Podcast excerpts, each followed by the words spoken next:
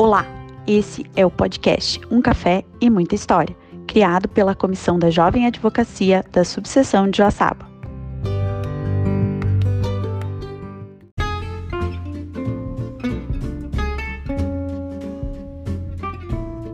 Aê! Hoje sim, hein? Hoje Deu foi. boa. Aê! É, tava com medo. Tava com receio Quem, hoje. era, quem espera sempre alcança, não é mesmo? Se não desse hoje.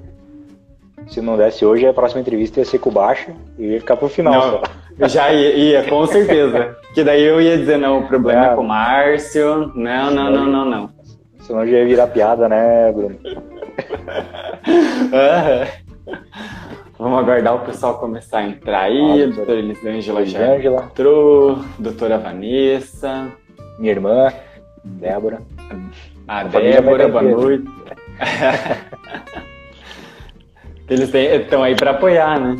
É, a Vanessa, Doutora Jana. a Janaína. Já tô aqui com meu cafezinho. Movido a café, né? Também tô com o meu. Vamos guardar todo mundo. Doutora Giovana. Ih, coisa boa. Segunda-feira chuvosa, né? Depois de todo aquele transtorno da semana passada. Bastante Sem umidade né? É, tomara. Doutora Patrícia, boa noite. Doutora Vanessa falou que será uma Patrícia, excelente doutora live. Vanessa, Isso aí. Doutora Janaína. Hoje eu tô até descabelado. Não sei se o conteúdo enquanto vai ser cabelo, bom, né? né, Bruno? Mas. fazer Não, melhor. hoje vai ser. Hoje vai ser top. Eu acho que já 19 e 1, já podemos ir começando. Doutora Elisângela, parabéns. Doutor Bruno, doutor Márcio, Patrícia, boa noite. Nosso vice-presidente. Hoje, mais uma presença ilustre nessa live, né? Só começando, Só. começando bem, né? Diretoria tá em peso, né, Bruno? É, é claro, claro. Sempre, né? O André, minha sócia. Sempre assim. Patrícia, hoje vai ser top, recorde de visitas, é isso aí. Então, gente, eu família- vou começar aqui a. Hã? A família acho que vem em peso hoje. Os grupos tá Ah, esses, esses sempre tem que, tem, que, tem que fazer eles aparecerem. Então, gente, eu vou começar a nossa live aqui agora. Já são 19 e 2. Temos que começar com as apresentações, não é mesmo? E hoje eu estou aqui com ele, que é o vice-presidente da nossa subseção de Joaçaba. Ele já fez parte de diversas comissões aqui da, da subseção. Hoje, além de vice-presidente, ele é presidente da comissão de prerrogativas e honorários. É o pai babão da Lavínia. No Instagram dele só, só dá ela, né? Ele é advogado, óbvio, né? E sabe torcer para time, flamenguista. certeza. Mas hoje, hoje eu tô aqui para apresentar para vocês só a parte advogado do, do Dr. Márcio. E primeiramente eu quero agradecer, doutor, pela tua, pela tua disposição, tá aqui numa segunda-feira à noite, chuvinha, tempo bom para estar em casa, né? Eu que agradeço. Mas. é. e começamos então agora a live Um Café e Muita História. Para quem não sabe, meu nome é Bruno Hackman, eu sou presidente da comissão da Jovem Advocacia, e que é a comissão que está organizando de fato essa live. E, doutor, novamente, né, muito obrigado pela tua presença aqui. É um prazer ter o senhor aqui com a gente. E, né, eh, quero já começar com perguntas. Primeira, de onde é que surgiu a advocacia, o direito na tua vida? Porque a doutora Elisângela, a gente sabe, né? Ela contou pra gente, tava lá lavando o cabelo e tal, e de repente ela se descobriu advogada. Com o senhor eu imagino que foi diferente, eu já imagino assim, ah, tava naquela pelada, tava ali jogando uma bola, deu uma zagueada, levou uma falta e pensou, que injustiça. Vou advogar por isso. E aí começou a advocacia na tua vida. Eu tô certo ou eu tô errado? Tem alguma história por trás disso? Como é que foi essa situação? Mais ou menos isso, Bruno. Eu, antes de responder a pergunta, eu quero te agradecer pela iniciativa da live, é, te parabenizar também pela tua atuação frente à jovem advocacia da nossa subseção. E também pelo auxílio que tu presta à, diretoria, né? Que já se tornou indispensável. É o nosso publicitário, Obrigado. é o nosso homem, homem das novas ideias, né? Então, te parabenizar. É, a advocacia, ela surgiu na minha vida um pouco tarde. Ela, aproximadamente três anos após formado. Eu me formei no campus Biguaçu, na Univale do campus Biguaçu, e já na terceira fase do curso, eu iniciei o estágio no Tribunal de Justiça. Eu trabalhei um ano com o desembargador Pedro, Rui Pedro Schneider. Ele ficou um ano no tribunal, depois se aposentou. Aí depois eu fui estagiar no desembargador José Valpato de Souza. Infelizmente falecido, desembargador falecido, José Valpato de Souza. Fiquei dois anos trabalhando lá como estagiário. E posteriormente eu fiquei cinco anos trabalhando como assessor do desembargador Fernando Carioni desembargador Fernando Carioni, salvo engano, é, foi, teve dois mandatos por, como presidente da, da, de Santa Catarina, né? Pela, da aldeia uhum. de Santa Catarina. Talvez o Clóvis aí me deu uma luz, mas eu acho que são dois mandatos, se eu não me engano. E então a advocacia surgiu na minha vida três anos após formado. Eu, como é um serviço incompatível, né? Na época eu pedi exoneração do cargo, uhum. justamente para tirar minha OB e tentar, é, concomitantemente com a advocacia, na época eu estudava para concurso, né? Então, uhum. mas a advocacia se tornou, tudo, tudo, todos os caminhos levaram à advocacia, né? Foi todo um, um preparo, então tu já teve o conhecimento do judiciário e depois mas tu, tu entrou assim, como é que tu pensou na advocacia? Uh, tu estava descontente com o judiciário, com trabalhar no judiciário ou tu pensou Não, em... é que eu só havia trabalhado no judiciário na época, né? E uhum. queria coisas novas, né? Conhecer como que era. Só que tem, tem o espírito empreendedor, né? Já, é. já pensa, não, eu, quer, eu quero me envolver em treta, eu preciso desse. iniciativa privada, né? Exatamente. Então, a minha próxima pergunta seria antes de advogar, mas e, e antes, assim, da, do, desses estágios, tu, tu, já trabalhava ou era só questão de faculdade? Não, estágio, é que eu comecei na terceira fase do curso, né? Já ah, bem no ah, início tá. do curso de Direito, na graduação, eu comecei no Tribunal de Justiça. Aham. Por isso Daí que não...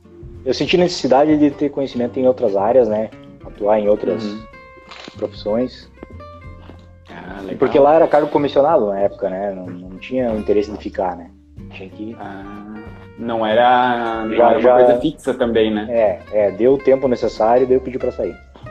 Aham. Uhum. E assim, doutor, uh, eu sei que o senhor se formou, né? Fez a. Passou esses três anos, então fez a prova da ordem. E como foi estudar para a prova, já que tu já tinha esse, essa parte do judiciário ali, como é que foi o teu preparo para a prova? Porque uh, pelo que eu, pelo que o senhor tinha me falado ali, era uma questão de tinha que, era não era o exame unificado ainda, né? Tinha que levar o, o malotão lá cheio de livros. Era na época da, das malas, né? Tinha que levar uhum. as malas de livro. E era a comissão era formada por membros da OB, a OB da seccional que formava a comissão. Uhum. E era, se eu não me engano, eram 80 questões, tinha que acertar 40. Hoje são 100 questões, tem que acertar 50, né? Na época era 80. Eu não sei. Eu não sei acho que é 80 ainda. Eu acho que é 80. 80 também? Não, acho que é 80. Ah, é 80. 100... Só que daí agora são duas, duas partes, né? 80 no, na primeira fase e daí depois as, a peça e mais quatro questões. Hum. É. Só Mas, que na naquela época... época tinha peça também? Não. Tinha peça. E assim, eu sempre trabalhei na área comercial e civil, né? E por influência de terceiros, eu me inscrevi em penal. na, parte, na parte escrita da prova, né? E eu lembro que o único curso que eu fiz foi para a prova de segunda fase, que era conhecimento específico em penal, eu não, não tinha muito. Falavam que era mais tranquilo de trabalhar, né, as peças. Uhum. E por sorte, na época, eu cheguei, conversei com o professor e perguntei qual a peça que ele achava que ia cair, né? E ele me recomendou estudar alegações finais, porque já havia caído revisão criminal, havia caído apelação criminal, era o que mais podia trabalhar, né? Uhum. E eu estudei basicamente alegações finais, e foi o que caiu. Pra ver, né? A prova sempre tem é. uma, uma lógica, né? Eles vão seguindo, ah, vai cair é, isso, eles vão... próximo talvez de aquilo. Tem sempre uma lógica. as peças que mais tem o que trabalhar, né? mais. Sim. Mas tem alegações, né? Que serem feitas. É, que não adianta também, às vezes, colocar uma peça tão, tão simples, né? Já que afinal a ideia é, é. é testar o nosso conhecimento. Né? O sentido, acredito que não é a pessoa fazer a pessoa errar a peça, né? Mas sim uhum. ter o conhecimento necessário para trabalhar com ela. Né? Claro. E foi aqui em Joaçaba ou foi em Floripa? Não, foi em Florianópolis, no Colégio Foi em Florianópolis também. É. E na minha época eu já vi internet também. né? eu lembro, eu, eu vi a doutora Elisângela disse que na época dela não era publicado. Não era tão simples. é, mas foi um divisor de águas, eu acho que para os é. estudos principalmente, né? Porque eu a minha, meu, sei lá, meu, meu tempo de estudo, acho que, sei lá, nos primeiros anos só eu não tinha um acesso à internet que nem a gente tem hoje para pesquisa, né? Então eu me lembro muito hum. pouco dessa, dessa de, de, ter que procurar de fato no livro, né? Hum. Claro, dentro da aula sim, né? Mas de procurar de fato dentro dos livros nunca nunca precisei, porque o livro para mim sempre foi um complemento, né? Já naquela época eu acho que era um pouquinho ao contrário também, né? É, que ainda tinha que se agarrar muito mais com o livro, né? É. Nessa questão. Da...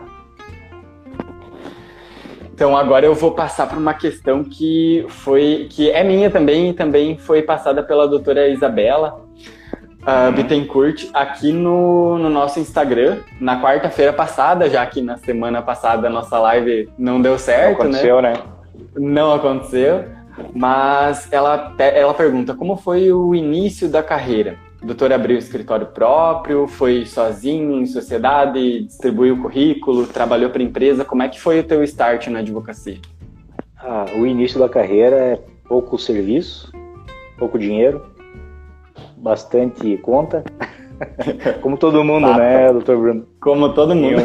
Tem, tem Até hoje não mudou. Tem os gastos com o escritório. É... Quando eu saí do tribunal, eu trabalhei com meu cunhado um tempo que é advogado, era advogado na época, hoje ele entrou pelo quinto constitucional e é desembargador. Doutor André Luiz da Col. Tá na Pouca sexta coisa Câmara Civil. Né? Não, é, tá bem. Uhum. E foi aprendizado, né? Aí depois eu vim para Joaçaba. Aqui eu abri o escritório com a doutora Marina Mendes. Hoje ela é cartorária em Mangueirinha. Na época ela morava em Água Doce e eu aqui. Então, depois de um tempo ela decidiu abrir em Água Doce e começou a trabalhar junto com o Dr. Tiago Mendes, que tem escritório em Água Doce. Ah. E eu fiz um teste seletivo na época e fui trabalhar na Procuradoria do município, substituindo a doutora Vânia, no período que ela estava grávida. E nesse período eu conversei com o Dr. Ricardo Hack, que é meu sócio que está atual. na live, eu acho, hoje também. Não vi se entrou, mas deve estar tá aí. É... Na época, eu já conhecia o Dr. Ricardo na época que eu estava na segunda fase de cartório, Santa Catarina. Eu fui é, pedir ajuda, auxílio, né? Da ah. parte prática com ele e a gente fez amizade na época. E quando eu estava na Procuradoria do município, eu, ele conversou comigo que abria escritório e pretendia advogar na área de direito imobiliário. E me convidou para trabalhar junto com ele. Aí me tornei sócio do Ricardo mas tu não começou em é... Joaçaba, então, né? Tu não, comecei em Florianópolis, depois eu vim para Joaçaba. Ah. Com o tempo vim para cá, porque, querendo ou não, cidade menor, o círculo da amizade é maior, né? Sim. Advogar em cidade grande é, é complicado, porque faz muito menos coisa num período de tempo, né? Num dia Com tu certeza. consegue fazer umas duas audiências, uma audiência. Aqui não, aqui é muito mais acessível, né? O dia a dia, né? É, e às vezes a gente vê que é. o pessoal daqui vai para lá achando que a oportunidade vai ser maior, né? Começar sozinho lá. Com Mas, de fato, eu, eu também vejo que às vezes a cidade menor, pelo menos para iniciar, talvez seja mais fácil que uma cidade muito grande, né?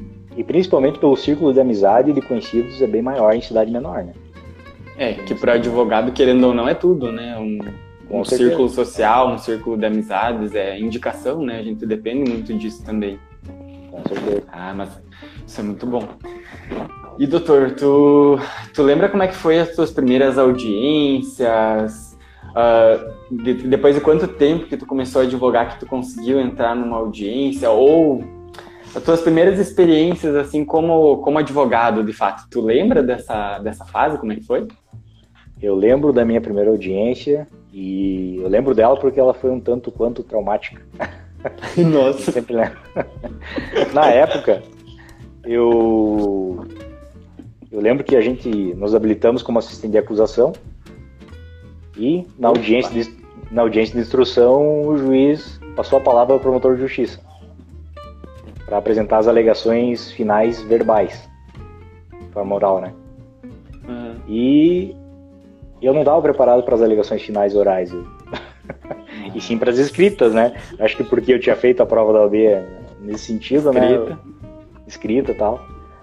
É, eu lembro que na época eu simplesmente repeti o que o promotor falou, né? Meu Deus. é, é o que temos É. pra hoje, né?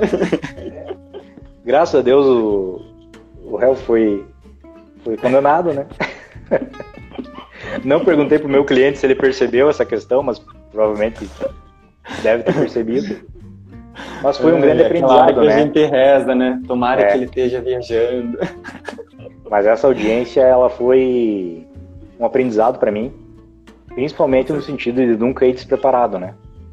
Mim. É verdade. E sempre É verdade. A preparação, Preparação é sempre é tudo, o... É tudo. Tem que ir preparado para todos os cenários possíveis, né? é, fazer várias previsões né, do que pode acontecer.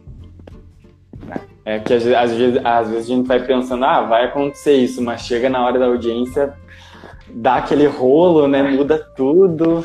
Ah, e aí, pra sair. É, mas E, é, querendo eu acho que não- as primeiras audiências.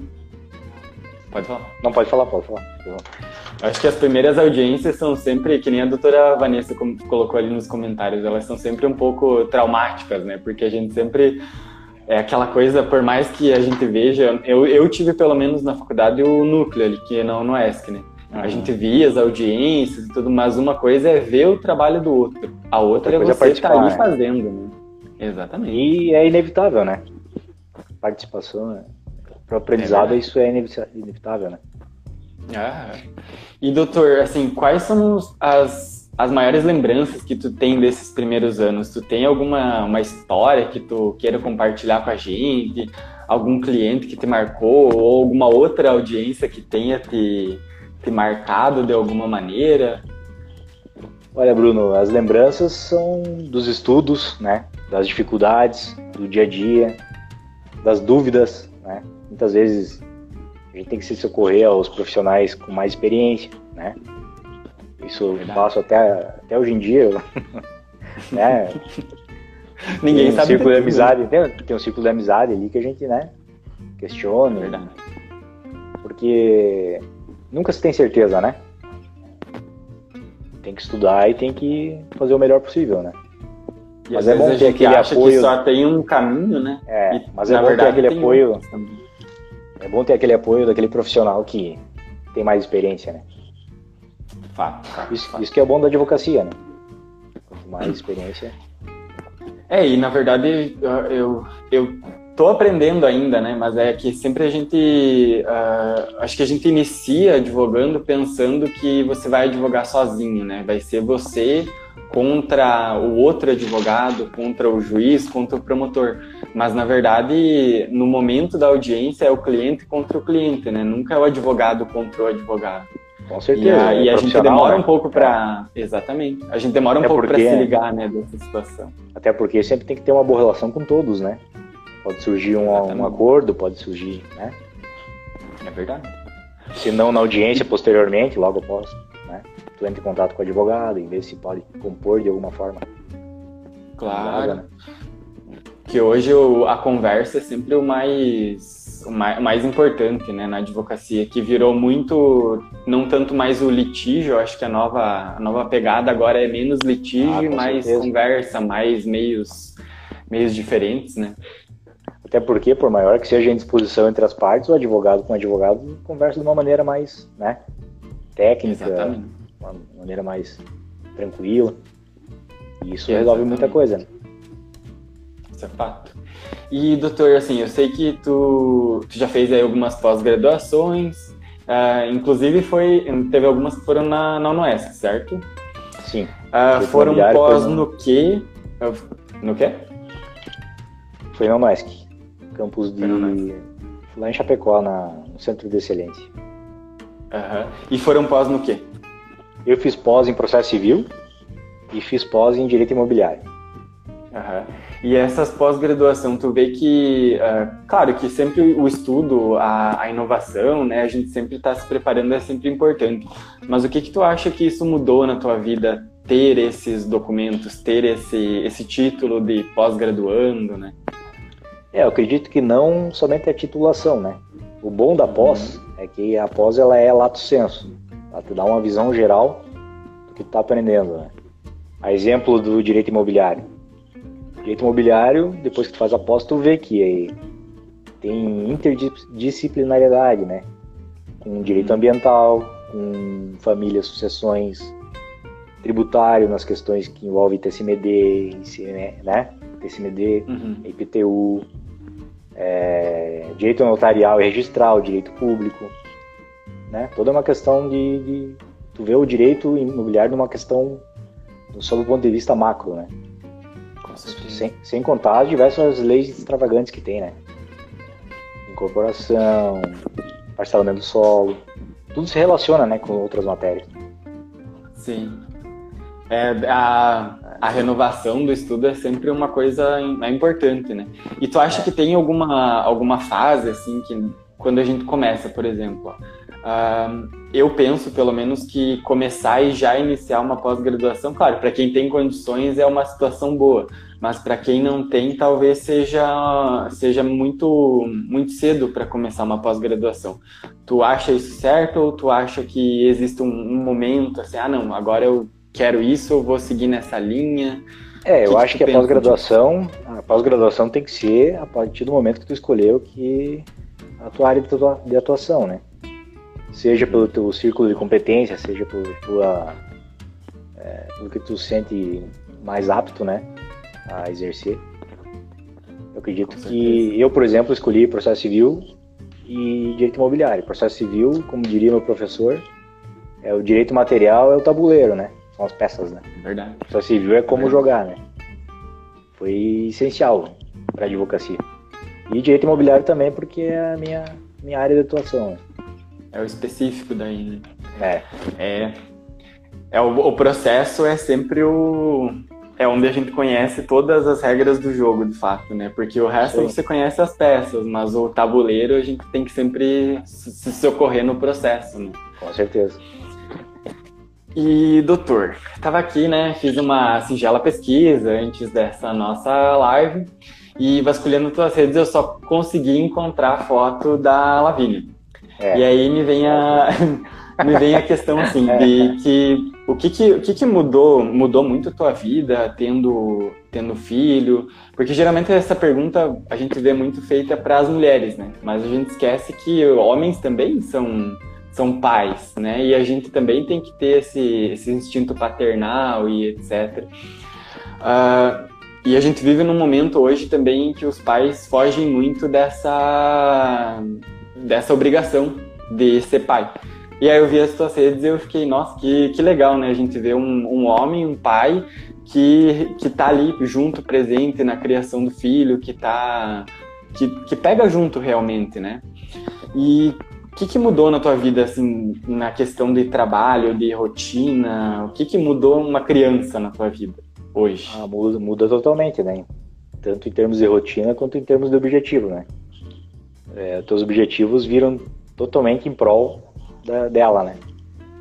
E o dia a dia também. É... A rotina agora tá meio. É, a rotina agora tá um pouco conturbada, né? Por causa dessa pandemia, a creche tá. Não tem creche. Não tá funcionando. A sorte da Lavínia é que ela tem a Flávia como mãe, né? que fica meio período com ela, tá aqui do meu lado. É... Tá ali com o chinelo na mão. Tem, meu, tem meus pais, tem meu sogro e minha sogra, que também ficam um outro meio período que estão fazendo esse papel agora de, babá também, né? Ah, Faz parte. Bom, mas é bom ter uma família que, que ah, ajuda, né? Que pega junto. Com certeza. Verdade. E, doutor, assim, como é que foi escolher essas tuas áreas de atuação no, no civil e no mobiliário? Foi uma questão de paixão pela área? Foi uma, foram oportunidades que foram aparecendo e daí tu viu esse mercado? Uh, como é que foi essa escolha? E, e, ainda uma dica que o senhor daria assim para nós jovens advogados para fazer uma escolha de área. Como é que tu acha que, que deve ser feito isso? Foi por afinidade, pela minha, pelo meu histórico, né, de, de, de atuação e pelo círculo de competência, né, que é a área que você se encontra e acha que você está mais apto a exercer. Porque hoje em dia, inevitavelmente, a especialização é, é imprescindível, né? Eu acredito que o generalista está com os dias contados. De fato. Que é impossível, né? Saber todas as matérias, as regras e, poder atuar confortavelmente, né? Com relação a outras matérias que não aquela do teu dia a dia. É, isso é verdade. Porque a gente porque, né, só a gente vê essa época de pandemia e teve tantas modificações em tantas áreas, né, que eu acho que se a gente for tentar ser, é, se a gente for tentar acompanhar tudo o que muda, não, não acompanha nada no fim das contas. Você vai aprender superficialmente tudo, né? Mas não, não consegue. Não vai aprender nada. Com certeza. Isso é verdade.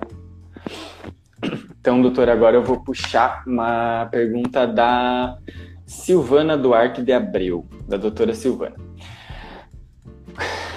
Ah, tá, tá, tá. Deixa eu ver aqui só. Ah, tá. Ela é conterrânea da doutora Giovana, que é a nossa secretária adjunta da, da subseção, lá de Catanduvas, que é a capital, do, capital catarinense do chimarrão. Foi descobrir esses dias. e a pergunta dela também foi feita aqui no Instagram da subseção, e ela perguntou sobre a presença digital, está cada dia mais em voga. E como o doutor se posiciona ou opina acerca da, pres da presença digital dos advogados nas redes sociais? Doutora Silvana está assistindo a live aqui, já comentou ali. Ó, a doutora Janaína já deu um curtido aí. Já deu um. que ela sabe qual que vai ser a minha resposta. Diga-nos. Não, a rede social, ela é uma realidade. Né? Só que a nossa profissão de advogado tem uma série de limitações. E a rede social não pode ser utilizada como forma de captação de clientes, de clientela. É, vai ser, acredito que será melhor regulamentada essa questão, mas hum. atualmente eu sei que a fiscalização e o TED estão tendo bastante trabalho em relação a isso, porque está tendo muita publicação no sentido de captar clientela, né? É uma Sim. questão muito subjetiva, por isso que é, é interessante evitar, né? Esse, esse tipo de publicação. Né? É um Até, lugar muito bom, mas que tem que ter cuidado. Né? Vamos é, tem uma live, né, que vai ser. que é o projeto da Jovem Advocacia, né? Isso é verdade. Vai ter. Vai, ter logo, logo, logo, logo teremos uma, uma live. Pode fazer propaganda. Na verdade, aí. é, na verdade, não vai ser bem uma live, vai ser um, um curso mesmo que a gente vai fazer que a gente está preparando ainda para todo mundo, onde a gente vai conversar um pouquinho sobre o que pode ser feito nas redes sociais e como usar a rede social como uma ferramenta, mas não uma ferramenta para uma captação irregular. A gente vai ensinar mesmo a fazer a captação certa ali, do, não a captação, não a captação né, mas é, usar a, a rede social. É. Exatamente, fazer a publicação, exatamente, do jeito que tem que ser feito para que a gente consiga tirar dúvidas, porque eu vejo que hoje, por mais que a gente tenha um código de ética, mesmo o código de ética ele é um pouquinho obscuro quanto à rede social e internet. Ele é truncado, né? Porque ele foi feito numa é. época em que não tinha essas, né? Não tinha essa Exatamente. realidade que ele tem hoje, né? E que Exatamente. se agravou em motivo, pelo motivo da pandemia, né? É, isso é verdade. Eu, é, na pandemia o que a gente mais teve aí foram publicidades um tanto quanto incorretas e nem, nem vou falar, entrar muito no é. assunto, né? Mas não foram muito boas.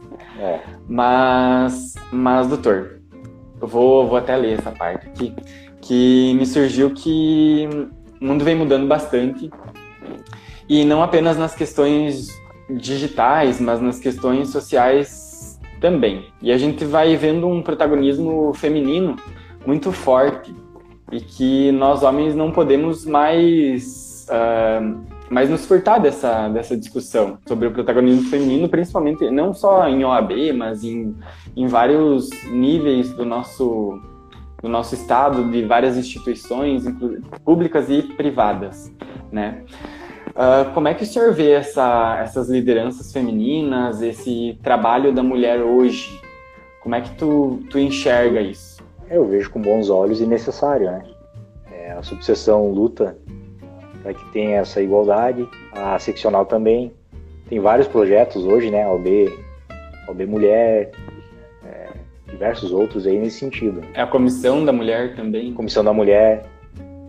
Uhum. É porque a gente a, a gente tá numa, num, num momento em que ou a gente se ajuda, porque tá todo mundo no mesmo barco, né? Ou a gente se ajuda e trabalha todo mundo junto, ou a gente vai ficar batendo cabeça em situações que, que não fazem nem sentido, afinal somos todos advogados, né? Com certeza. Teve aquela questão do estacionamento para gestante, né? Que foi bastante polêmica. Foi bastante polêmico, mas foi tido êxito, né? Exatamente. Foi uma luta da da CMA. Ah, me corrijam se eu estou errado aí, as mulheres estão nos assistindo, mas foi do CMA estadual, né? Uhum. E, doutor, outra questão que eu sempre, né, desde que eu comecei a, a participar mais da, das reuniões da diretoria e participar de fato da, da nossa subseção, eu vi que tu, tu tem uma, uma questão bastante legalista, né? Tu sempre observa ali, a gente tá no meio da discussão, tu para, dá aquela olhadinha no, no celular e dá uma, uma checada na questão gente, legal de tudo. Eu tinha percebido isso. é, ó, aqui, ó, aqui é um olho aqui e um lá, ó. Mas tu sempre, tu sempre para assim e dá aquela. Principalmente quando a discussão envolve né, mais uh, questões mais legais, né? Mas numa escala de 0 a 100, assim, como é que tu vê essa tua...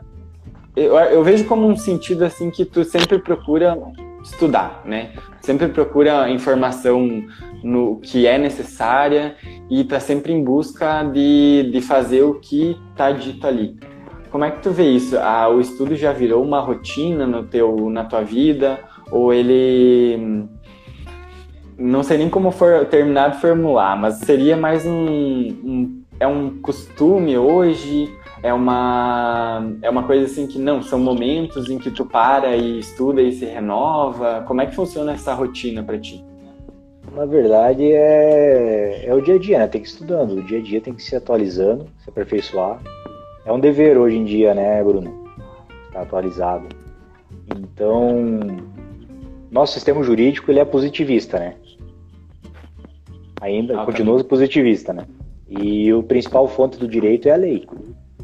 Uhum. Então, ainda não é jurisprudência, né? O caminho talvez seja esse, né? O caminho está sendo esse, é, eu acho. acho que vai demorar um pouco, mas, né? Mas eu acredito Tomara. que a principal fonte do direito ainda é a lei. Então, antes de opinar, antes de dar um parecer, é a nossa obrigação opinar de acordo com a lei, né? De fato. De fato. E, e assim, tu Sempre foi assim ou tu pegou em algum momento assim, tu começou a ver, não, eu preciso fazer isso para que as coisas deem certo? Não, acho sempre que teve essa. Eu fiz direito, eu cursei direito porque eu gosto de ler e acho que é natural assim, né? Já foi pegando é. desde o início. É. é que, que às vezes a gente começa, não sei, né? Não eu porque eu também gosto muito de ler, mas a gente vê às vezes o colega que quando inicia ele, ah, agora eu sou advogado. Pronto, né? E esquece que a gente é advogado, beleza, mas o estudo não acaba nunca, né? Nunca, né? Isso aí é uma. É um dia a dia que tem que se manter atualizado sempre, né? Exatamente. Ah, e doutor, hoje ah, a gente já está chegando nos finalmente da live, hoje a gente vai tentar né, não, não acabar com o tempo, né? Mas como vem sendo a tua atuação na OAB, né?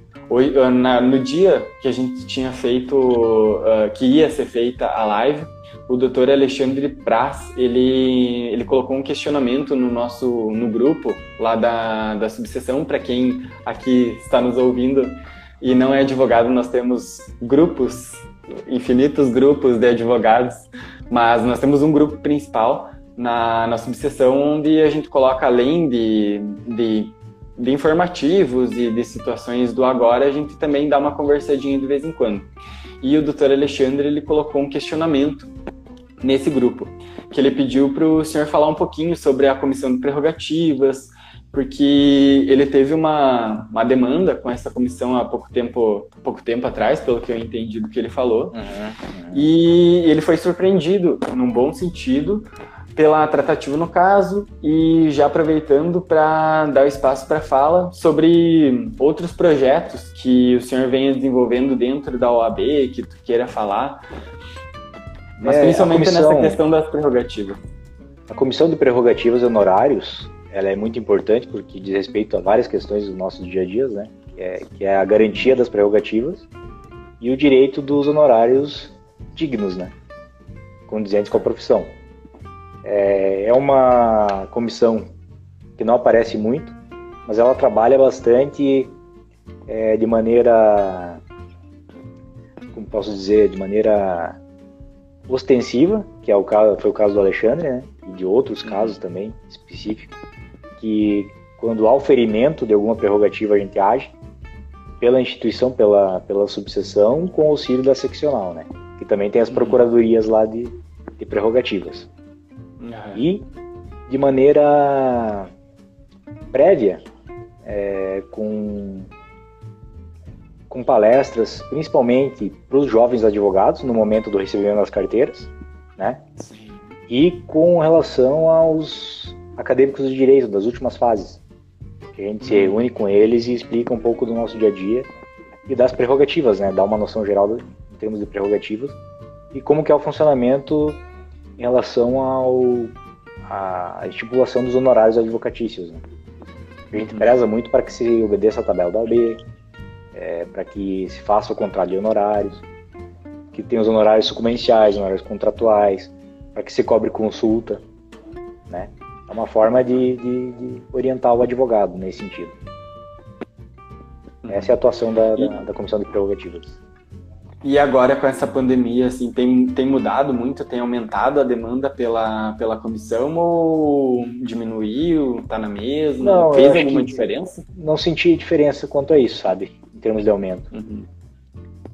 É, pelo contrário, acredito que quando nós começamos a ser atuantes nessa em relação à comissão, é, havia muito mais ferimento das prerrogativas do que hoje, há uns 5, 6 anos atrás porque havia escritórios de fora que tentavam contratar advogados aqui por honorários, tentando pagar honorários aviltantes, né?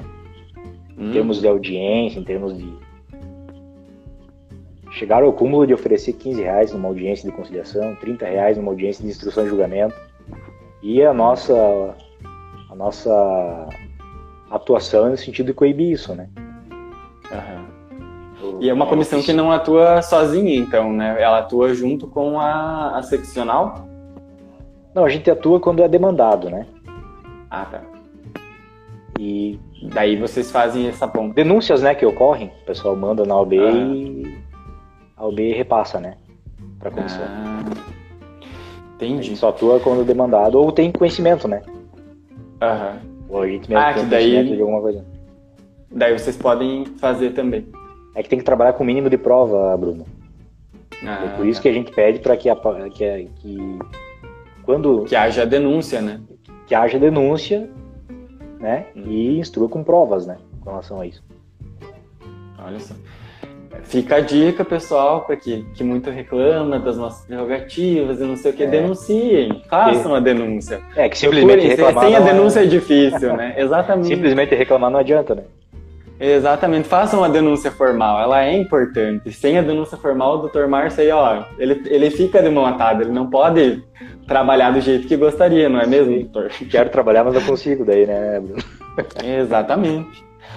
Mas então agora vamos às perguntinhas finais, as perguntinhas bate-bola jogo rápido, né, como são conhecidas. Opa. Doutor, um livro. Um livro? Um livro que eu li recentemente, não é do direito, é A Lógica do Cisne Negro, de Nassim Taleb.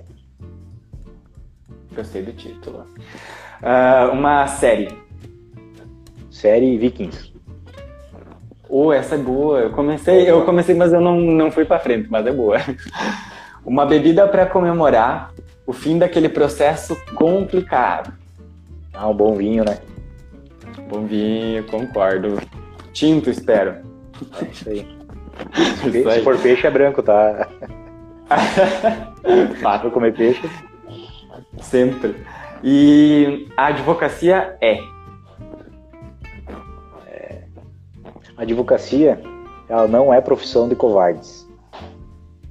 Boa, essa, essa frase é.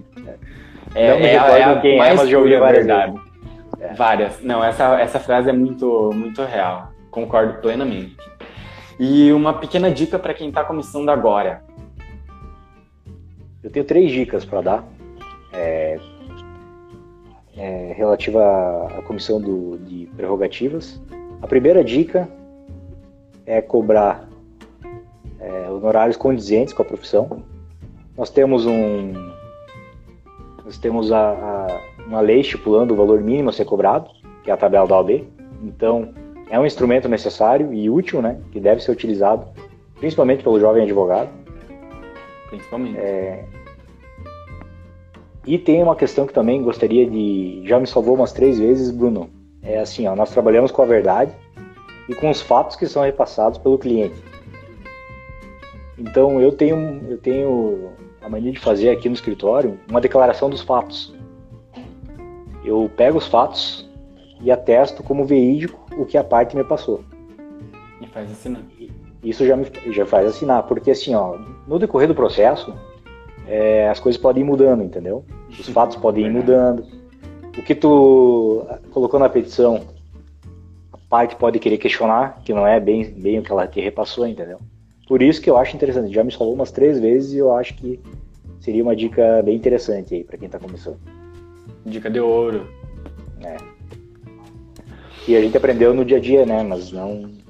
Mas já que eu tenho oportunidade é, o aprendizado de da, né? da prática, é, é isso que a gente busca aqui com essa live, é ter esse aprendizado que, que o senhor já teve, ó, já teve problemas com isso e já tem essa experiência e às vezes a gente pensa, ah, pra quê, né? Mas tá aí, ó, tá aí a, a dica, né? Vamos cumprir. e o Márcio advogado é uma qualidade? Pode ser um defeito, uma qualidade que tu, que tu se encaixar, que tu achar que se encaixa. Pode ser persistente. Isso aí. Já para já combinar com a frase, né? Advocacia não é para, para os fracos. Para os covardes, né? Para os covardes, exato. Nem para os fracos também. Né? Os fracos também não, né? Ai, ai. Mas muito bom o papo, doutor. Eu vou começar a encerrar aqui a live então.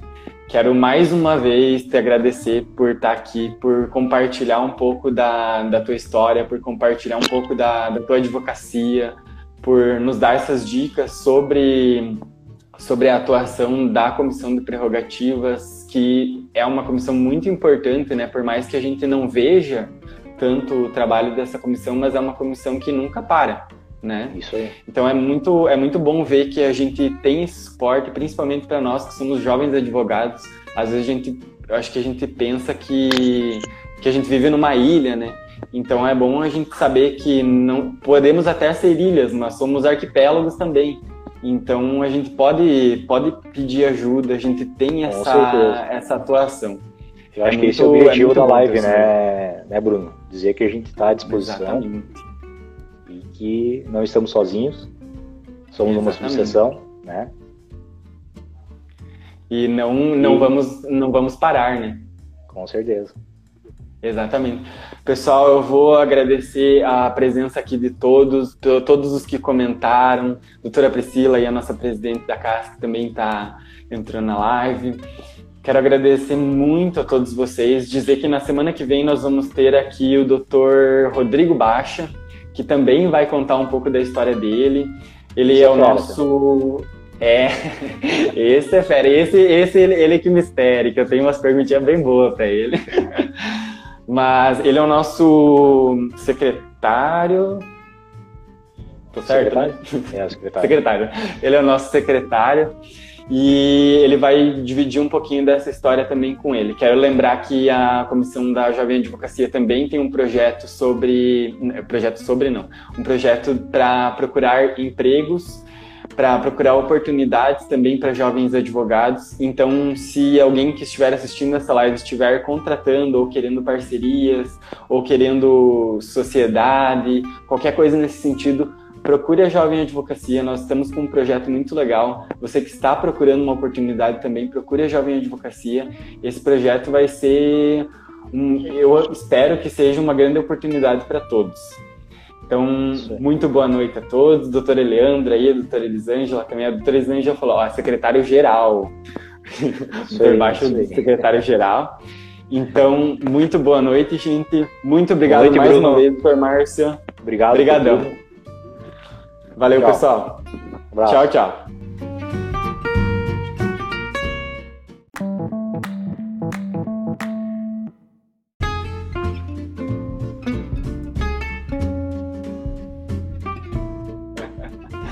Vai, vai dar certo. Hoje eu tô até com uma, num espaço novo aqui, né? Tô no escritório da doutora Patrícia, do doutor Clóvis, a doutora Patrícia, que é a nossa tesoureira. Hoje ela cedeu o escritório dela, né? Essa importância do, do coleguismo que a gente tem dentro da OAB, né? Quando um não consegue, o outro consegue, a gente vai... A gente tudo dá-se um jeito, né? Tudo dá-se um jeito. Agradecemos a doutora Patrícia, então, por ser anfitriã nossa aí. Exatamente.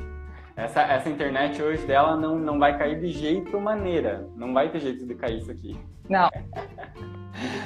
Mas vamos. Como é que está o som para você aí? Ficou bom? Não, o som aqui tá, tá ótimo, tá bom. Aí tu também tá me ouvindo bem? Tá tudo certinho? Tudo certinho, te ouço bem. Marcelo aí já entrou na live. Olha, ele fez o Instagram só para aparecer é. na live, viu? tá pronto para aprontar hoje com as perguntas. Ah, meu Deus, isso, isso me dá muito medo. É verdade. E o chimarrãozinho tá pronto já também? O meu tá, ó. Ah, isso aí, ó, aqui, ó. Tá prontinho. Aí, ó. Jacutinga hoje tá. Vamos matear, ela então. Não tá patrocinando, mas praticamente, né, a nossa live, sempre parceira das lives. Isso aí. Vou prestigiar Mônica. o meu pai, né? É, isso aí. A doutora Mônica. Olha aí, amor, Boa noite, doutora. Mas então, vamos, vamos já começando, dar início à nossa live de hoje. Quero dar uma boa noite a todo mundo que está entrando, né? E hoje eu tô aqui com ela, que é secretária adjunta da subseção. Ela já fez parte de diversas comissões, já fez parte de, já fez vários trabalhos dentro da, da OAB, né, nesses, nesses anos de advocacia. E além de secretária, né, ela também é representante da, da subseção em Catanduvas há 10 anos, né, doutora? Há 10, anos. anos né? E ela é natural de Catanduvas, capital catarinense do nosso bom e velho chimarrão, né? Hoje não tem café nessa live. Bom e velho chimarrão. E... Não, hoje é só chimarrão. É só chimarrãozinho.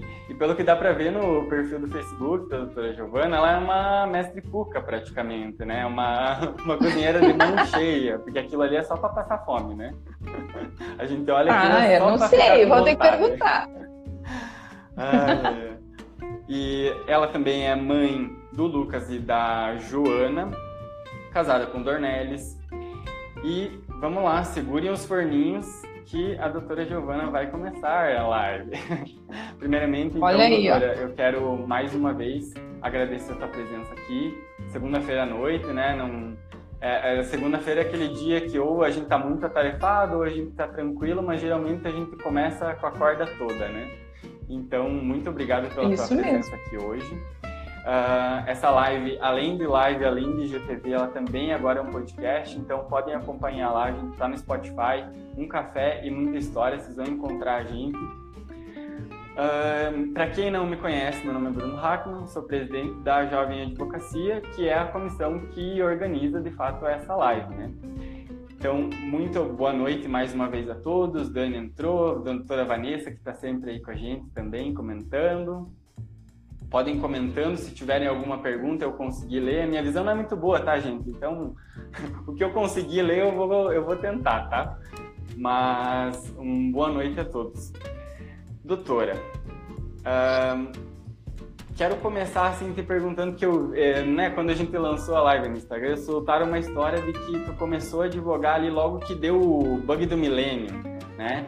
A, a tecnologia ela tentou armar para ti? Como é que foi essa história aí? Rolou um medo de não conseguir Olha, advogar? O que aconteceu? Mais ou menos, Bruno. Então, inicialmente, boa noite. Agradeço a participação de todos os colegas, né? quem também não é advogado. Então, na verdade, eu me formei, sou da turma de 1999 eu me formei em Joaçaba em 11 de dezembro de 1999. Sou colega de turma da doutora Patrícia de Aldarifa da Portivo, da doutora Priscila Garcia Carvalho, ao contrário, né, Carvalho Garcia. E nós nos formamos em Joaçaba, e então era bem na virada do ano ali, né, do milênio, então ia acabar o mundo, né? Pensa o desespero, né? Cinco anos de faculdade, ele vai acabar o mundo, não vou poder fazer bem nada com o meu diploma, né? O que, que eu ia fazer? E aí veio a história é, de que ah, talvez houvesse um problema tecnológico porque os computadores não iriam reconhecer, né? O bug do milênio era porque não iriam reconhecer os últimos dois dígitos, então ao invés de virar para 2000, poderia ser 1900. Mas, graças a Deus, tudo se resolveu, apesar de todo o falhafatoso que foi feito na época, né? Não acabou o mundo, estou advogando até hoje, então quase 20 anos de advocacia e lá vamos em frente, né? Ah, é. Mas eu vou te contar que tem uma história parecida. Quando eu me formei no, no terceirão ali, foi em 2012, que também tinha o papo de que o mundo ia acabar, aquecimento global e o mundo ia girar e não sei o quê. Então, foi, eu tive uma história parecida, que era tipo, mas era no terceirão. Né? Ah. A gente ia se formar e o mundo ia acabar. Você também ficou com medo, é, então. É, é que é sempre, eu acho que, né, o mundo tem que, a gente tem que achar que o mundo vai acabar de vez em quando para se mexer um pouco, né? Talvez seja é algum não sei qual que é a.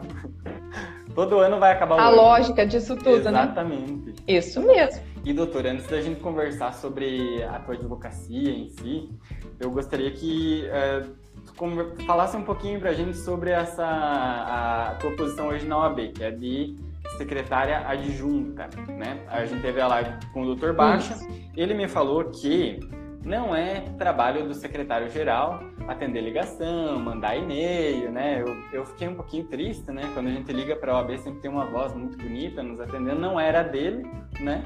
Mas aí eu tenho que perguntar, doutora. Você já sabe. É, eu tenho que perguntar assim, é, é tu que faz isso ou tem alguém que faz? O que, que a secretária adjunta faz dentro da OAB?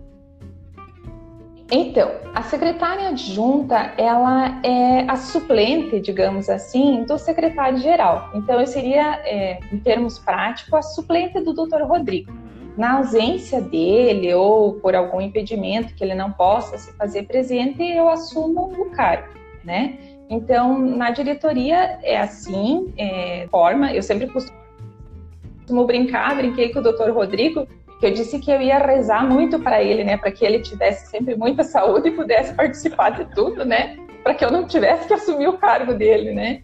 E assim nós vamos até hoje, mas eu tenho uma participação, né, nunca me senti é, nem pelo Dr. Rodrigo, nem pelos demais membros da diretoria de que eu não tivesse voz ativa, né? Muito pelo contrário, todos somos uma equipe Verdade. e todos conversamos e chegamos às conclusões, né? Mas, é sempre muito democrático. Então não é nenhuma. Uh, a ideia seria substituir, mas não é bem assim que funciona na prática, né? É um trabalho conjunto. Não, na prática não. É um trabalho conjunto, exatamente. É um trabalho conjunto entre todos. Uhum. E em Catanduvas, que tu é representante da subseção, que a gente tem a doutora Vanessa Berzag também, que ela faz esse trabalho em Capinzal e tu faz em Catanduvas. Qual que, uh, por que, que tem que ter essa pessoa nessas cidades para representar a nossa, nossa subseção? Então, como é que funciona? As salas nos fóruns têm as salas da OAB, né? Que ela é como se fosse uma extensão, um ponto de apoio para os advogados é, quando estão fora de suas cidades ou de seus escritórios para que possam peticionar, consultar o processo, né? Ou aguardar a audiência. E às vezes acontece algum problema com o advogado, ou precisa peticionar, ou não consegue, ou precisa ter acesso a algum processo e não tem aonde se colocar. Então, a OAB tem a sala de apoio e funciona desta forma, né? Aí, como é que funciona? Às vezes o juiz precisa é, conversar com algum representante da OAB e daí se direciona sempre ao representante. Algumas atitudes e algumas posições é, nós podemos tomarmos, né, quando já é do nosso conhecimento e não demanda um ato que seja do presidente da subseção. da, de outra forma, nós é, vamos nos reportar sempre ao presidente, né? No caso, a doutora Elisângela, hoje a doutora Elisângela. Nos reportamos sempre a ela daí. Uhum. Então é como se fosse o, o leve trás ali das situações que estão acontecendo ali. Isso. E, e é necessário Isso, mais ou menos assim. porque a, a comarca, a, a comarca em si é, é, grande, ali no caso Catanduvas e, e Capinzal são comarcas grandes dentro de uma comarca que já é grande, né? De uma subseção que é grande. Sim. Então eles fazem o meio campo. Que é grande, exatamente. Ah, legal. Fazemos o meio campo. Por exemplo, é, em ações do Tribunal do Júri, é sempre convocado um representante da OAB para assistir o sorteio dos jurados. Uhum. Então, aqui sou eu que participo, acompanho o sorteio, é, só como representante da ordem mesmo. A gente não, não vai intervir no processo de forma alguma. Ah, entendi. E aproveitar agora que a doutora Janaína entrou, e eu tenho uma pergunta assim que é minha e dela, na verdade, né? Uh, essas receitas que você anda postando, assim, é beliscão, é grosso, é cueca virada, quando é que vai vir um pra nós, assim, a gente, a gente tá com vontade, sabe? Porque eu, eu ia te pedir a receita, mas Ah. eu penso assim, se eu for fazer, não vai ficar nem parecido. Então, quando, quando é que vai chegar pra Ah, nós isso aí? Olha, quando nós pudermos nos reunirmos novamente de forma presencial, porque nós ultimamente estamos só por videoconferência, nossas reuniões, né? Verdade. Aí eu vou levar a bolacha, o beliscão, o grosso, daí nós vamos trocar com aquelas que a doutora Janaína lhe presenteou. Eu ainda não esqueci aquelas. Ah, então, A Jana vai ter que dividir a bolacha. Eu, eu quero deixar bem claro, então, aqui para todos que tá gravado essa situação aqui, será cobrada, tá? A gente vai cobrar. Pode cobrar. Ai, doutora. Promessa é dívida. É isso aí. Mas, doutora, e, e de, onde é que, de onde é que surgiu a advocacia em si na, na tua vida, né? Porque ah, a gente já tem o nosso caso clássico, né? que foi da nossa presidenta, a doutora Elisângela, que estava lavando o cabelo ali e tal, e de repente ela se descobriu advogada. Né? O doutor Baixo, ele estava lá, caiu da mudança também, descobriu que ele era advogado. E com a doutora, eu imagino que tenha sido, ah, tava ali em Catanduvas, né, tomando um chimarrãozinho, final da tarde, e não tinha muita coisa para fazer também. Pensando no É, vestibular. pensando no vestibular e pensou bem, por que não advogar, né? Por que não? Deve, deve ser fácil, deve ser tranquilo. E, mas foi Bem- isso aí mesmo? bem relax. ou, ou teve uma história? Como é que foi isso aí? Então, na verdade, eu tenho só um irmão, né, o Marcelo, ele é advogado e ele se formou na turma de 96. Então, eu já tinha ele como um espelho, digamos assim, Uma né? referência, né? E achava muito interessante, uma referência. Achava muito interessante quando ele comentava, via ele fazendo os trabalhos, comentando que ia por estágio e tal. Pensei, deve ser interessante, né? Vou fazer essa faculdade para ver o que, que vai acontecer, né? E olha, foi a melhor escolha que fiz na minha vida. É. E tu, tu fez aonde? Foi aqui na UNESC ou foi em outro lugar? Não, no ESC. Não, não é Não, no ESC de. Mais uma egressa. Mais uma egressa no ESC de Joçaba. Mas e, e antes de advogar, assim, tu, tu já trabalhava em alguma coisa relacionada ao direito? Já, já, já tinha o escritório dele? Ou como é, que, como é que foi antes da advocacia? Não, é, antes da advocacia eu trabalhei muito pouco, trabalhei um pouco, uns meses numa loja de confecção, alguns meses, e daí comecei a faculdade. Nessa época, a minha mãe eh, não estava muito bem de saúde e tal, tinha alguns problemas. Como a faculdade, eu passei no vestibular, a faculdade era à noite, Uhum. né, durante o dia, então eu estaria livre para trabalhar ou ficar em casa. Aí, como a minha mãe não estava bem, a minha mãe disse: Bom, como você trabalha, vai fazer a faculdade à noite, você vai cuidar da casa durante o dia. Aí, assumi a casa, né? Fiquei com a minha mãe em casa. Meu pai trabalhava na ervateira, o Marcelo estudava e trabalhava também. E aí, fiquei em casa por um tempo. Aí, um pouco antes de acabar a faculdade, o Dr. Clóvis da Alcurtivo me deu a oportunidade de estágio no escritório dele. Fiz alguns meses de estágio com o Dr. Clóvis. Nossa, hoje essa live tá toda, toda conectada. É tudo. Você viu como é que as coisas se encaixam? Aham, verdade. Mas e, e assim, na, na tua época, tu fez a prova em 99 ou foi, foi em 2000 ali? Como é que foi? Fiz em 2000. A prova da ordem Aham. Foi em 2000. Fiz em 2000. Em 2000. Tá, e aí a prova já era unificada, não era unificada? Foi em Floripa, foi aqui, onde é que foi? Não, a prova era em Florianópolis, né? Na época nós fazíamos a prova num único final de semana. No sábado eram as questões objetivas e no domingo era a questão prática. Então tu fazia naquele único final de semana, carregava a mala de livro, ia com uma mala, né? Quem encontrava nós na rua pensava, aonde vão? Carregando uma mala de livro, né? Levava tanto livro que nem dava tempo de procurar então, todos eles, né? Tinha que resolver, senão perdia o tempo de fazer a prova. Meu Deus. Tá, e a preparação nessa, nessa época, como é que foi, assim, se preparar para a prova? Vocês tinham um ah, cursinho, alguma coisa nesse sentido, ou era, ah, vai procurando informação aqui, acolá e, e vai estudando por conta? Na verdade, estudava por conta. Eu não fiz cursinho, porque confesso que há quase 20 anos atrás eu nem lembro se existia cursinho, né? A internet também ainda não existia, então Não era já era, coisa. né? Já estou me sentindo quase do tempo do sinal da fumaça, né? Então, é, a gente saía da faculdade e já ia para a prova na época, né? Meu Deus. Tá, ma- mas, era. Vocês tinham que se, se preparar para a prova, tipo, todo mundo da turma vai fazer prova, vão todo mundo junto, ou é cada um por si mesmo? Cada um por si. Era uma né? por ano só, Alguns né? faziam, Não às era vezes, lotação, uma por ano. Não, chegou a ter duas num ano, naquela época.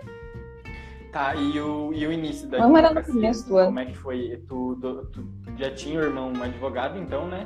Ou ele ainda não era? Isso. Já era advogado, né? Já, já era Tá. advogado. Daí- É, ele se formou em 96. Aham. Aí, então ele já tinha escritório e vocês começaram já juntos? Ou tu começou é, no estágio ali, continuou com o Dr. Clóvis? Como é que foi essa parte? Não, daí eu me formei e já comecei a trabalhar com o Marcelo, né? Já comecei a trabalhar junto com ele. Uhum. Então, nós iniciamos é, no escritório, nós pagávamos aluguel, né? Ele, na época, é, quando eu estava quase me formando, o Marcelo, ele era sócio do Dr. Claudemir Buco, aqui de Catanduvas. O Dr. Claudemir também tinha a irmã dele, a Rosane, que estava se formando em Direito, e o Marcelo tinha eu, né? Então, eles optaram, como a cidade era pequena na época, tinha muito pouco advogado aqui, né? O Marcelo disse, olha, né, num escritório com quatro advogados não vai comportar, né? Então, ele disse, cada um vai ficar com o seu pacote, né? Cada um fica com a sua irmã, né? Ele ficou com a irmã dele e o Buco com a irmã dele, com a Rosane. A Rosane acabou optando por não advogar, né? E nós montamos um escritório juntos e estamos juntos até hoje, 20 anos. Nossa. Mas e, e doutor, agora aquela parte que, que todo mundo gosta, né? No início da advocacia, tu tem alguma, alguma lembrança, assim, de primeira audiência, primeiro atendimento, uma primeira experiência que tu acha legal compartilhar aqui com a gente? Ou até, não, não necessariamente a primeira experiência, né? Mas uma dessas experiências que tenha te marcado bastante na advocacia. As, as primeiras audiências, a primeira audiência, assim, eu não vou me recordar com muita exatidão, porque a gente fica tão nervoso com a primeira audiência, eu pelo menos fiquei, né? Apesar de que a primeira audiência que eu fui fazer, eu assisti algumas audiências daí antes, né, junto com o Marcelo, Parada. e depois fui fazer audiência, né? É, já me preparei um pouco antes psicologicamente. Então não me lembro muito da primeira audiência. Mas eu tenho umas várias situações que a gente sempre diz que advogado tem um livro às vezes para contar de histórias, né? Mas eu tenho uma específica é, que me marcou muito e eu acho que nunca vou esquecer. Logo que eu comecei a advogar, eu fiz uma ação de busca e apreensão de uma criança com dois anos de idade, em nome do pai. O pai alegava que a mãe eh, estava numa casa de prostituição e levava a criança junto. E ele queria a guarda, então eu fiz a ação de busca e apreensão, fiz a ação de modificação de guarda. E o juiz, na época aqui em Catanduvas, era assim: ele resolveu que ele ia fazer uma verificação em loco daquela situação. Então eu juntei no processo, na época, isso logo no início que eu comecei a advogar eu juntei declarações de pessoas confirmando que ela estava no bar, que daí é, durante a noite ela ia para casa de prostituição e durante o dia ela ficava em um bar fazendo ponto, digamos assim. E as pessoas forneceram declarações e se prestaram a, a ir no fórum e contar isso para o juiz. Aí o juiz me telefonou e perguntou se ele de fato fosse no bar, se ele ia encontrar a mulher e a criança lá. Eu disse, vai, com certeza o senhor vai encontrar, porque ela está lá. Mas ela, o senhor vai ter que descobrir, porque ela vai se esconder, né? Aí ele me disse, como ele era novo na cidade, ele disse, eu não vou saber onde que é, ele me explica bem certinho onde é que é, que eu vou lá. E a senhora vai ficar no fórum aguardando para receber a criança. Eu disse, não, tudo bem. Chamou o oficial de justiça, o oficial de justiça veio até ele, ele disse, olha, nós precisamos fazer uma diligência, eu e você. E temos que ir num bar. Perguntou se ele sabia onde era, eu já tinha explicado, ficava meio que no centro da cidade. Ele disse: Nós vamos lá, mas eu não posso ir com o meu carro porque o meu carro é mais chamativo, era um carro de um padrão um pouco melhor. Vamos com o teu carro, que é um carro mais simples, né? Não vai chamar tanta atenção. O oficial disse: Não, tudo bem, então vamos. Daí ele olhou para ele e disse: Ah, doutor, mas o senhor vai assim, né? Ele de terno, gravata. Ah, ele disse: Não vai dar, né? Acho que como é que. Tá, peraí que nós já vamos ajeitar. O fórum, na época, não, olha o que ele fez. O fórum funcionava é, na, em cima da antiga prefeitura de Catanduvas. Ele foi até a cozinha, tinha um vaso de planta próximo assim na, da cozinha.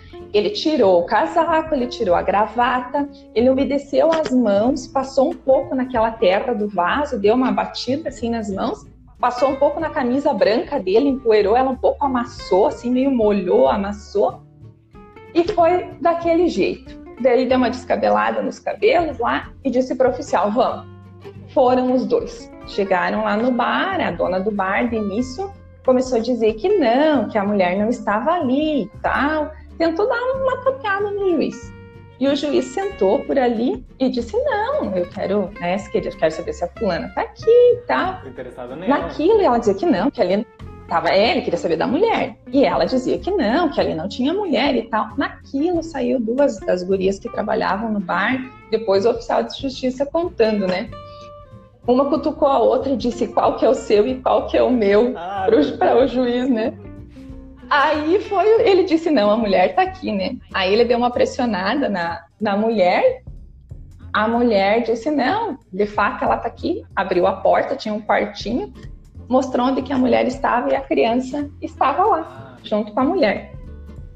Aí ele veio para o fórum, todo empoeirado lá, com a camisa amassada, e ele me disse: Eu vou fazer a. Eu vou deferir a busca e apreensão, porque de fato tudo que a senhora colocou no processo realmente é ocorre. E fez, deu a busca e apreensão, aí determinou para o oficial ir buscar a criança. O oficial foi até o município da Vargem Bonita, chegou lá, a mulher tinha feito um escândalo já não deixou trazer. Aí o oficial ligou para ele na época, ele disse não, vem para casa, mas ela não pode sair da cidade. Comunicou polícia e tal que ela não podia sair. Ele disse no dia seguinte vai ser buscada a criança, só vamos acalmar hoje porque ela se agarrou, daí a menina era pequena, tinha dois anos, né? É, ele disse depois amanhã eu tiro e entregue para o pai. E lá se foi. Aí no dia seguinte, ele de fato, o oficial foi, tirou a criança, entregou para o meu cliente, ficou até completar a maioridade na guarda do meu cliente, hoje já é adulta. Mas é, é um, é um e exemplo de, da humanidade do magistrado, né? Porque ele poderia simplesmente não fazer nada ou só aguardar as testemunhas, não, ele foi lá, né? Foi, ele foi verificar. Foi, viu, certinho.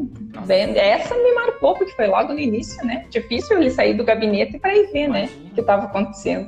E, e, falando ainda de, de, histórias e tudo mais, teve alguma história assim que seja muito a, a, boa história tragicômica, né? Que seja aquela história engraçada de algum acontecimento, alguma coisa nesse sentido. Tu tem alguma dessas histórias também? Nossa, quem trabalha na área de direito de família sempre tem alguma é história, né? tem, a gente tem várias histórias, né? Eu fui fazer uma, uma audiência, numa outra época, era uma audiência de dissolução. E aí eles tinham se acertado em quase tudo, na divisão dos móveis lá. Uhum. Faltava muito pouca coisa. Mas eles resolveram que iam brigar por causa da, do colchão e da cama. Aí foi, foi, não tinha mais jeito de acertar. O meu cliente olhou e disse para o juiz: Olha, só para o senhor não achar que eu sou ruim, eu vou devolver o colchão para ela. Pode deixar. de livre e instantânea vontade, eu vou devolver esse colchão. O juiz não queria mais dar, daí disse para ela, para ele, tá, e ela disse, mas eu não posso buscar, como é que eu vou sair carregando um colchão? Eu levo o colchão, pode deixar. Foi, levou o colchão, aí passou um tempo, voltaram os dois para o fórum lá. Aí o juiz disse, mas o que aconteceu? Deu problema? Ele disse, não, eu levei o colchão e a gente se reconciliou. Eu disse para ele, por favor, você não conta os detalhes agora, né? Senão vai dar problema. Eu queria, tem uma música que fala, eu queria ter uma memória boa nesse momento. Tem uma música que fala exatamente disso, do dito do colchão, que era a reconciliação do, do, do casal lá. Mas e doutor, então fizeram a, a reconciliação. A tua área hoje de atuação, então é o direito de, de família, né? Família, eu atuo mais no direito de família e sucessão. Tá, e como é que tu encontrou essa área, assim? Como é que foi? Foi um amor à primeira vista? Foi a oportunidade que apareceu? Como é que tu chegou no direito de família? Olha, na verdade, quando a gente inicia a carreira, a gente sempre faz de tudo um pouco, né? Então, algumas a gente se identifica mais, né? Acaba tendo uma demanda um pouco maior. E assim a gente vai indo. E eu me identifiquei com essa situação, principalmente quando envolvia a guarda de filhos, quando envolvia pensão, eu sempre me preocupo com os filhos, com os menores, que são quem não tem voz, né? E assim, abracei esse, lado e estou até hoje. Tá, até hoje.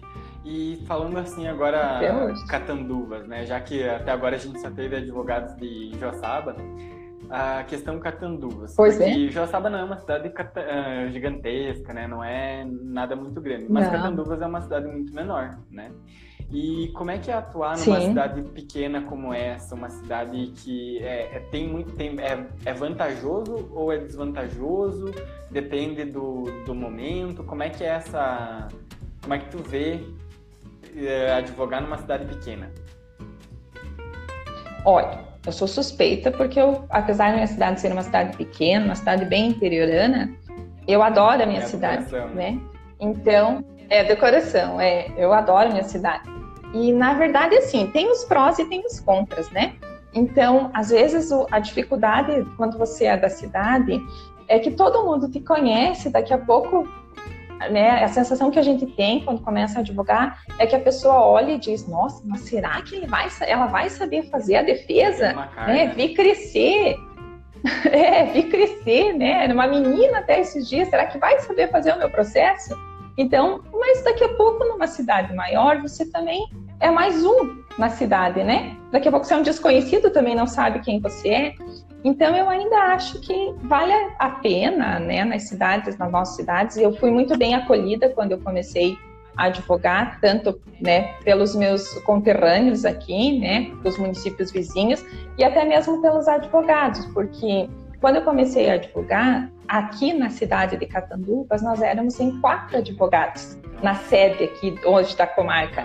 Era o doutor Francisco Barbosa, o doutor Claudemir Buco, o Marcelo e eu. Então, eu, nós costumávamos brincar que na época nós detínhamos 50% da advocacia, né? É verdade. então, já era alguma coisa. É, né? Mas e, e, daí, assim, até se aprofundando nessa questão de tu, tu nasceu e cresceu em Catanduvas e resolveu advogar aí. Uhum. Como é que fica essa questão, assim, de... Né, tô, querendo ou não, eu, eu também sempre morei em cidades menores, Capinzal, Piratuba, e você acaba sendo conhecido por todo mundo, né? Todo mundo se conhece numa cidade pequena uhum. dessa. E eu já, eu já tive um caso de um cliente de Catanduvas que chegou na hora das testemunhas, ele não tinha testemunha para ninguém, porque todo mundo se conhecia, né? Tá, é todo mundo, ah, daí vai lá olhar o Facebook, ah, já fizeram um churrasco junto, já fizeram não sei o quê. É, é, se torna uma, uma dificuldade, como é que tu faz para dar uma driblada nesse, nessa questão, assim? Não, não tem como é, driblar, é, às vezes é, é vai, vai o que dá. Não, às vezes você, né, quando vai conversar com o cliente, você já pergunta para ele, né? É, dependendo da situação que ele te relata, que reporta, você vai perguntar, vai precisar de testemunhas. Às vezes a gente se depara com isso pela dificuldade, ou a pessoa é amiga das duas partes, né? Então não quer ir de testemunha de jeito nenhum, né? Aí você vai ter que dizer para ele, ó, tu vai ter que achar alguém que se disponha. Mas sempre tem aquele que vai, às vezes, diz: Não, eu vou e vou contar o que eu sei, né? Não importa se agradar você ou desagradar, mas eu vou. Mas a gente enfrenta essa dificuldade, sim. Não é fácil. Na cidade pequena tem esse, esse complicador. Eu imagino porque, né, já que a live também é para jovens advogados, a gente sempre vai se, vai numa cidade menor, mesmo em Joaçaba, né, a gente sempre vai se deparar com esse tipo de situação sim. em que todo mundo se conhece. E aí, como todo mundo se conhece, a gente tem que saber conversar bem com o cliente, eu imagino, né? Ó, oh, vocês não têm, vocês, ele realmente não é teu amigo de, de, ir na casa, de ir em churrasco, amigo íntimo, né, que a gente chama. É, tem que ser muito bem conversado, Sim. né, eu imagino. Sim, tem que ser muito bem conversado. Às vezes, dependendo do processo, é, eu tenho por costume já conversar com o cliente. Às vezes, é, numa situação, principalmente, por exemplo, de direito de família, né? Não tem como uma pessoa estranha que não frequenta a casa ser testemunha, porque ela não vai saber o que acontece, né? Então, é alguém próximo, ou é amigo, é o padrinho, é o, né? É compadre, é alguma situação assim. Mas tem que chegar e contar. De fato, o que sabe, de preferência, a verdade, né? É o que a gente sempre pede para o cliente, né? De fato. Agora eu vou te passar uma, uma questãozinha que eu vou até ler, que é a questão que a doutora Mônia me mandou lá no, no WhatsApp. Ai. Mônia, Mônia. Segura Vai devagar. Segura no cinto. Mas eu vou, vou ler aqui para ti a questão dela, tá? Então, sabemos que uma sociedade né, de advogados já é difícil. E sociedade com irmão como funciona? Em casos de entendimento diverso de processo, vocês tiram num palitinho a tese da defesa ser usada? E quando dá alguma discussão que, que a gente sabe que você é a mais brava, uh, tu fica emburrada? Olha. Ou tu, tu dá aquela falei o que eu queria e deu. Como é que vocês fazem isso? Porque também é uma pergunta que a doutora Jana me mandou, eu já vou aproveitar e mesclar as duas que ela pergunta sobre como é ser irmão do Marcelo Guerra e como é que ficam as rugas entre vocês no escritório, né? Como é que vocês estão trabalhando o tempo todo juntos, já cresceram juntos, né? Como é que fica essa situação de vocês aí dentro? Sim. Então, na verdade, é, é difícil às vezes a gente concordar com tudo, né? Então, é, hoje o Marcelo não faz, é muito difícil ele fazer alguma coisa na área do direito da família, né? Ele atua mais no previdenciário e no trabalhista patronal. Então, são áreas que eu não trabalho, né? Mas a gente conversa sempre, às vezes até troca uma ideia, e nós temos o costume aqui no, no escritório de que um, aquele que atende o cliente e essa, ele vai chamar o outro depois para dar uma lida para ver qual foi o entendimento que teve. Até para nós saber se daqui a pouco conseguimos colocar no papel aquilo que é necessário, né? Mas quando a gente discute que um tem, e não é poucas as vezes, que um vai por um lado e um vai para o outro, né? Então, nós discutimos, sentamos e discutimos o processo para saber que linha tomar. Aí cada um põe seu ponto de vista, às vezes nós não chegamos a conclusão nenhuma naquele dia, e vamos ter que pensar mais um pouco, né? E chegamos, às vezes, a algumas situações bom, quem que vai fazer o processo? Eu acho que é por aqui. Se sou eu que vou fazer o processo, eu, eu penso, eu acho que é por aqui. Eu que vou assinar, eu né, penso, já conversei com o cliente, sei mais ou menos a linha, eu vou fazer assim. E faço daquele jeito, porque às vezes nós não conseguimos um mudar o pensamento do outro, né, e a opinião. Então, às vezes, nós temos que optar por um lado e fazer, né? Mas resolvemos, não. Apesar de que a Mônia, acho que eu sou a mais brava, eu acho que não. Eu acho que eu sou a mais querida, a mais quietinha. Ah, eu sou anjinho aí na, na relação. Mas, Mas nós dica, não então, fico é, emburrada. É ter sempre a boa e velha conversa, né? E também eu acho que acredito que seja a questão de estamos no horário de trabalho, vamos falar de trabalho, saiu do trabalho, a ah, família agora é outro, né? Tem que ter essa divisão. Sim, sim. Sim, aqui os problemas é, do escritório, né? Os, os, casos do escritório nós resolvemos no escritório.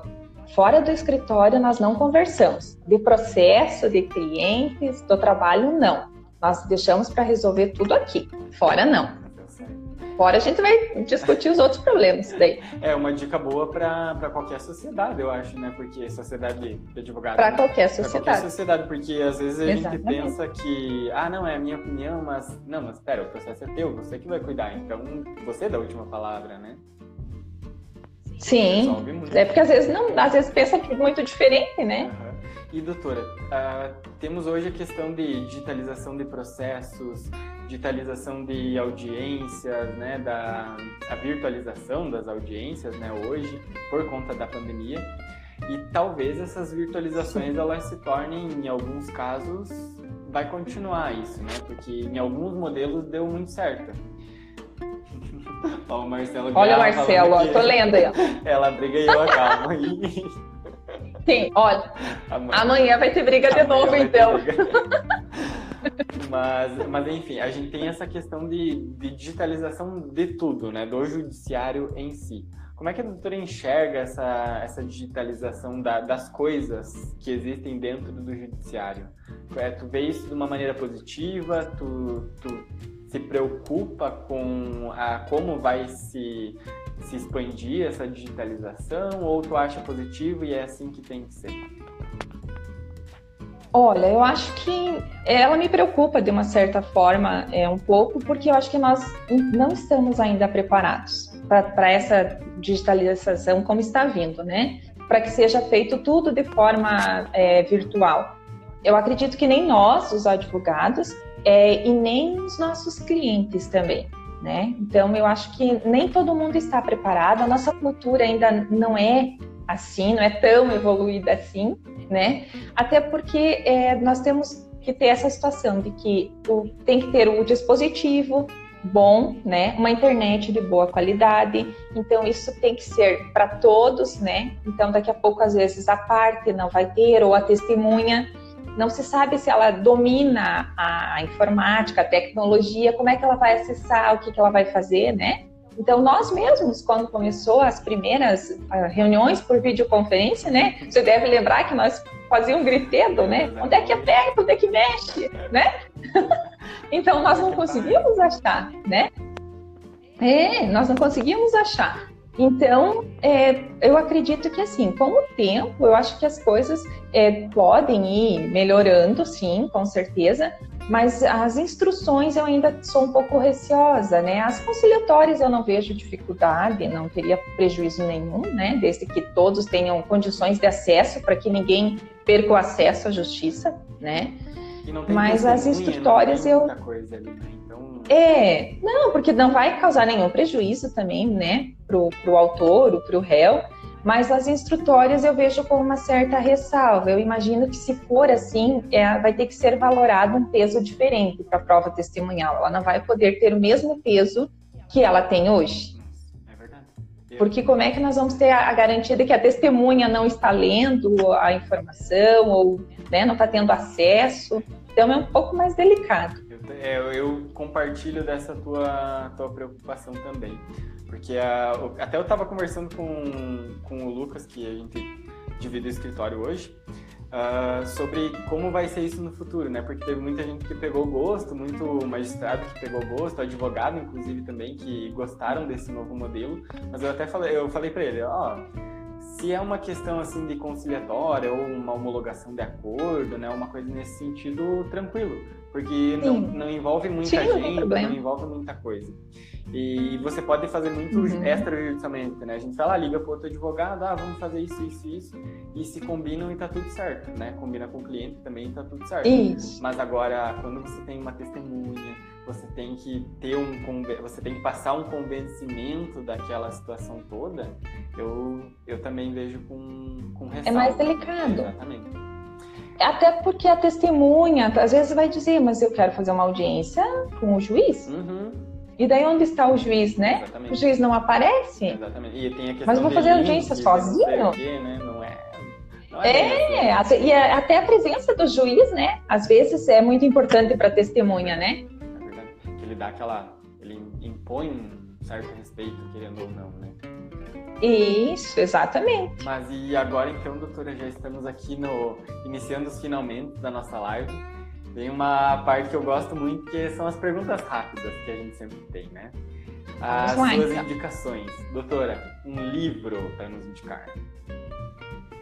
Um livro, A Cabana. A Cabana. Nossa, minha mãe adora esse Um filme. Né, eu gosto bastante.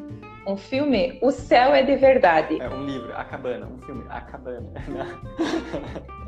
Não, o, o filme é O Céu é de Verdade. É, uma música.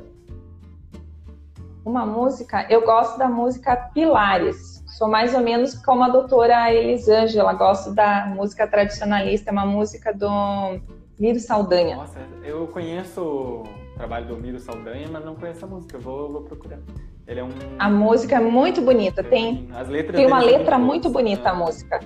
E... A letra dela é muito bonita. E uma bebida para comemorar o fim daquele processo bem complicadinho. Além do meu chimarrão, né, que eu não posso tomar só o chimarrão, então, é, eu diria que um bom vinho. Um bom vinho. o vinho eu vejo que é a preferência da advocacia. Vamos de vinho. E, doutora, a advocacia é?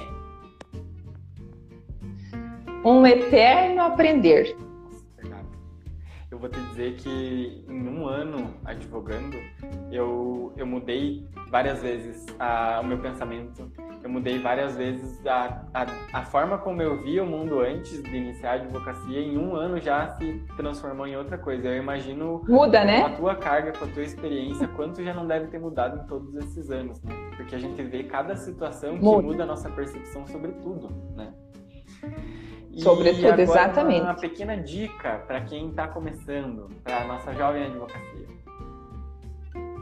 Então, não pode, como disse o doutor Márcio, a advocacia não é para covardes, né? Então, você não pode ter medo, você precisa ser persistente, né? Sempre no que você vai fazer. Não é fácil, nenhum início de carreira é fácil para nenhuma profissão que você tenha, acima de tudo, muito respeito com os teus colegas, porque somos todos advogados, né? Costumo sempre dizer que o advogado, a gente não tem concorrente.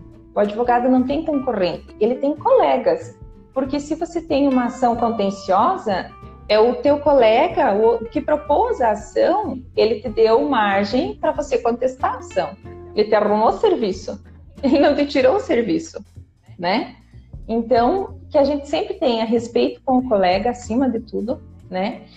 Seja persistente, busque sempre a verdade e a justiça. Muito, muito bem colocado. E a né? Giovana, advogada, é uma pessoa extremamente simples. É, a simplicidade é uma coisa que às vezes nos falta, né? Às vezes a gente pensa é, que. Sou uma que, pessoa bem simples. A, a, gente pensa que tem que ser o pavão, né? Que tem que. Mas não é, não é sempre assim, né? A simplicidade é a forma como a gente fala, a forma como a gente é também. E, doutora, tem que dizer que é uma coisa que eu vejo muito em ti mesmo, é a simplicidade sempre na, na forma de falar, na, de, é muito direta, né? E isso é muito legal. É até demais, né, Bruno? Não, mas é, é uma vantagem, às vezes. Claro que às vezes, quando a gente é muito direto, isso às vezes tem esse problema também, que às vezes a gente acaba falando né, o que a gente não deve. Mas eu tô aprendendo bastante com isso. mas, doutora.